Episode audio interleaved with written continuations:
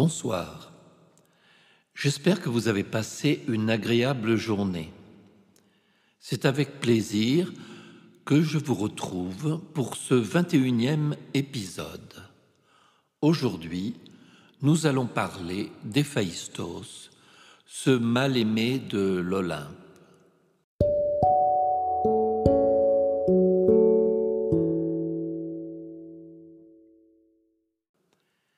Héphaïstos est dieu du feu, des forges et des volcans.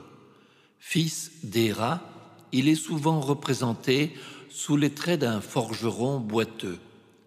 C'est un travailleur imperturbable, un inventeur divin et un créateur d'objets magiques.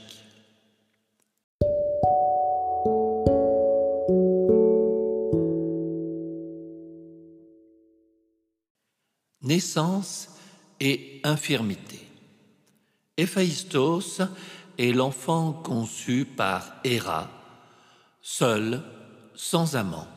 Et c'est là où l'on apprend que les dieux, contrairement aux mortels, peuvent faire des bébés tout seuls. Jalouse que Zeus ait engendré Athéna, et pour lui montrer qu'elle pouvait elle aussi se passer de lui, décida d'engendrer à son tour Héphaïstos.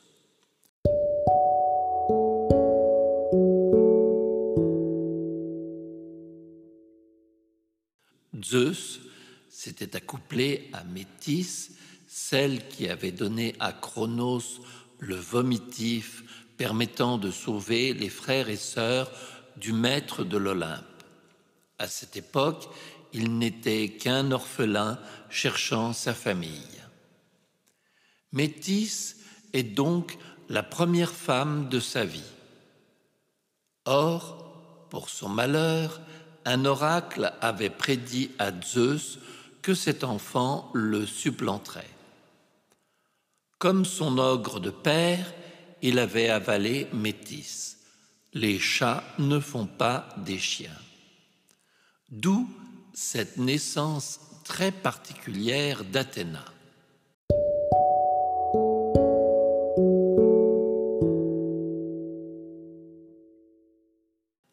Pour Héra, ce n'est pas le cas. Ni romance, ni attirance, ni malédiction annoncée. C'est un peu comme si ses forces mentales avaient distillé un poison juste pour créer un nouveau monstre dans son bestiaire, à côté de l'hydre de Lerne et du lion de Némée. C'est une femme, mais ce n'est pas pour ça qu'elle en a l'instinct maternel.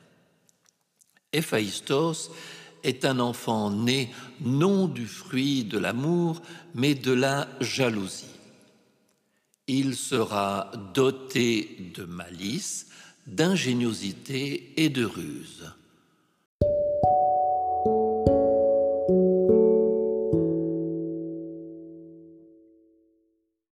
Lorsqu'il voit le jour, elle le trouve si laid qu'elle le jette en bas de l'Olympe. Elle s'attendait peut-être à une réussite équivalente à Héraclès ou Athéna Voici donc notre nouveau-né balancé du mont Olympe. Après une chute vertigineuse, il tombe dans la mer.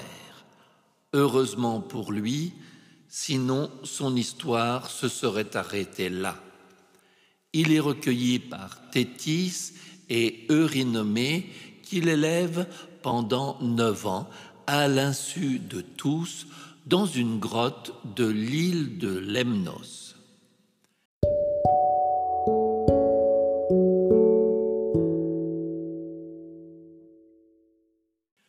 Lemnos se trouve au sud-est de l'île de Tassos, dans le nord de la Grèce. C'est de cette chute que date sa claudication. Merci maman. On ne peut plus faire confiance à personne, D'ailleurs, posez-vous certaines questions. Une chute en bas âge ne vous serait-elle pas arrivée?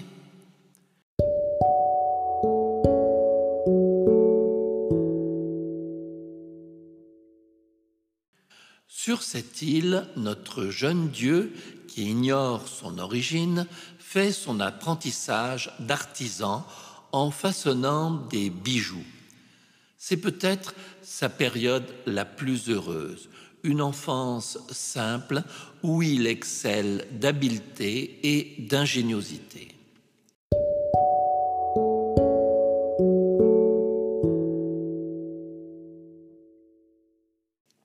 Plus tard, les nymphes marines, les océanides, lui raconteront comment elles l'ont recueilli alors qu'il allait se noyer et pourquoi sa mère l'avait abandonné.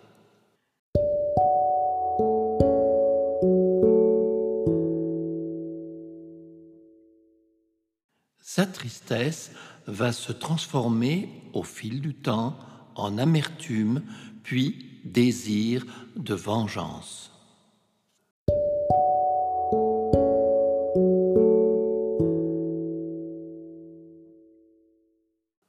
Se venger de sa douce, tendre et délicate génitrice, Héphaïstos fabrique un trône d'or aux bras articulés qui emprisonne quiconque s'y assoit et l'envoie dans l'Olympe en guise de présent.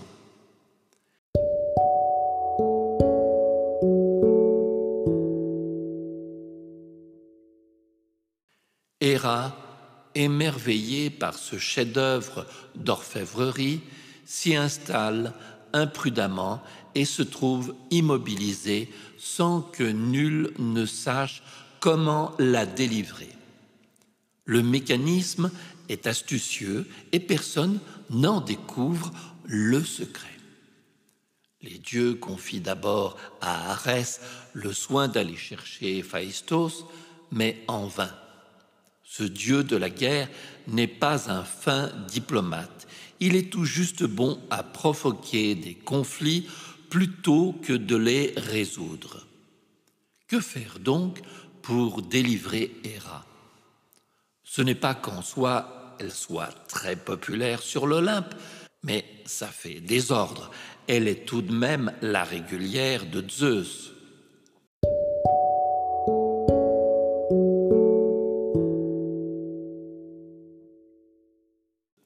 C'est alors qu'on propose au fantasque Dionysos de se charger de cette délicate mission son arme secrète, la fête et la bonne humeur.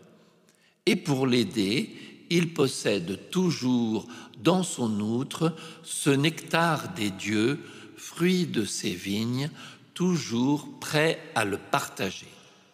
Et il est bien connu que les gens tristes et malheureux oublient pour un temps grâce à la boisson. Donc, Enivré par Dionysos, Héphaïstos se laisse fléchir et revient sur l'Olympe délivrer sa mère comme un bon enfant.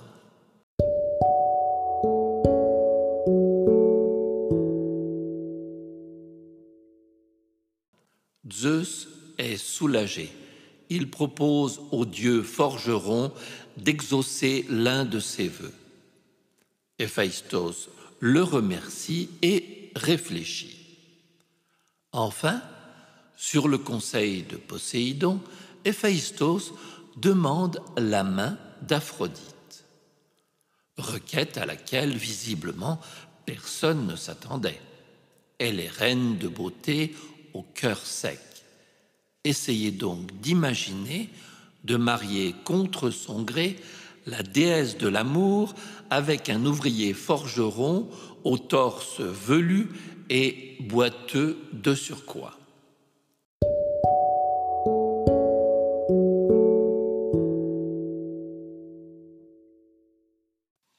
Mais le vœu est exaucé pour le plus grand malheur de son bénéficiaire, car il va souffrir. De son côté, Dionysos, auréolé de sa réussite, obtient d'entrer dans l'assemblée des dieux une reconnaissance qui lui évitera de dépenser son énergie à des massacres comme à Thèbes.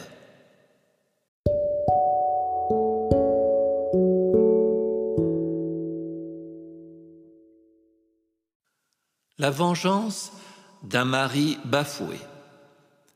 Le mari d'Aphrodite souffre des infidélités de sa femme. Il est la risée des dieux. Aphrodite s'est fait dans l'Iliade un ami, Arès, et très vite, cette amitié fraternelle se transforme en adultère. Le mari, quand il l'apprend, en est assombri. Héphaïstos tend un piège aux amants qui tournera Arès en ridicule. Son plan est de dénoncer en plein jour devant tout le monde cet adultère. Il va créer un scandale.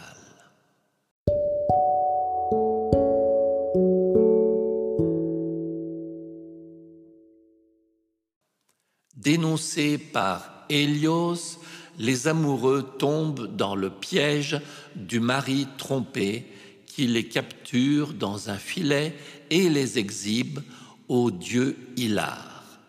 Tout le monde rit à gorge déployée. Honteux, Arès part se réfugier en Thrace. Je ne vous dis pas la réaction d'Aphrodite qui fera la grève du lit conjugal.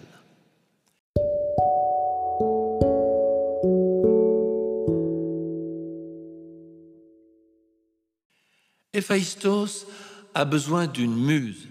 Il a épousé l'incarnation de la beauté comme le fait chaque artiste. Elle est à la fois l'idole, l'infidèle et l'inaccessible.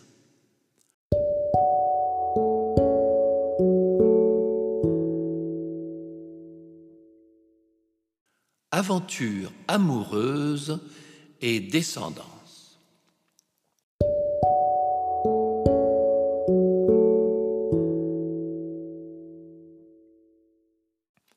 Contrairement à d'autres dieux, Héphaïstos n'est guère renommé pour ses aventures extra-conjugales.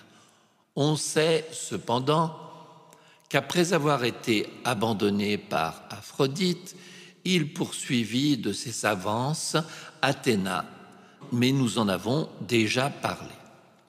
Sa descendance est peu nombreuse.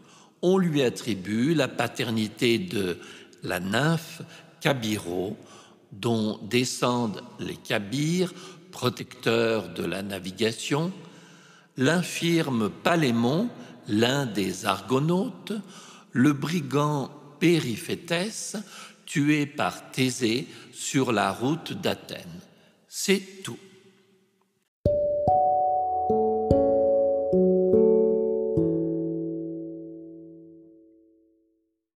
Un inventeur de génie.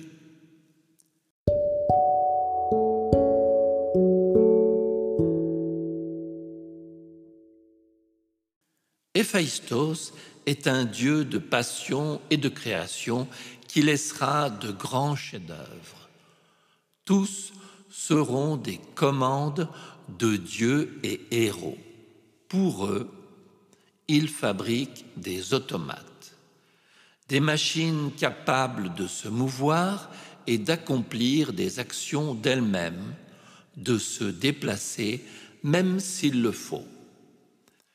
Héphaïstos joue un rôle fondamental dans la fabrication de ces créatures artificielles.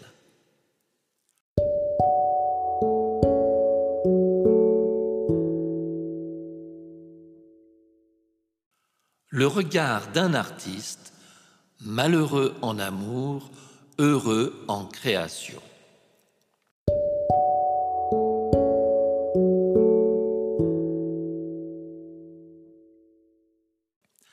La tradition se place sous son patronage pour la pyrotechnie et les arts des métaux.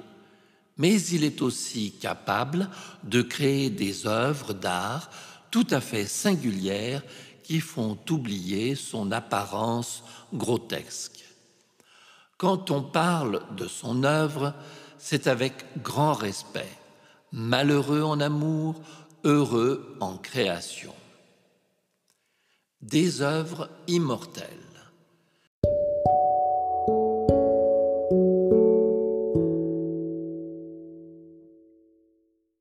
Il a fabriqué pour les dieux leurs demeures olympiennes aux portes infranchissables. Rien que pour Zeus, des portiques, l'égide, un sceptre qui sera transmis aux hommes. Pour Diodème, roi d'Argos, une cuirasse.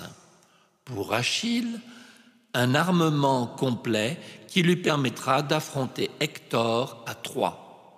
Son armure comprenait entre autres le célèbre bouclier dont la surface était couverte de dédala, c'est-à-dire d'œuvres d'art qui se déplaçaient, ce qui la rendait mouvante. À cela viennent s'ajouter des bijoux, colliers et d'autres objets qu'il fabriquait dans la grotte marine de Tétis et de Rhinomée.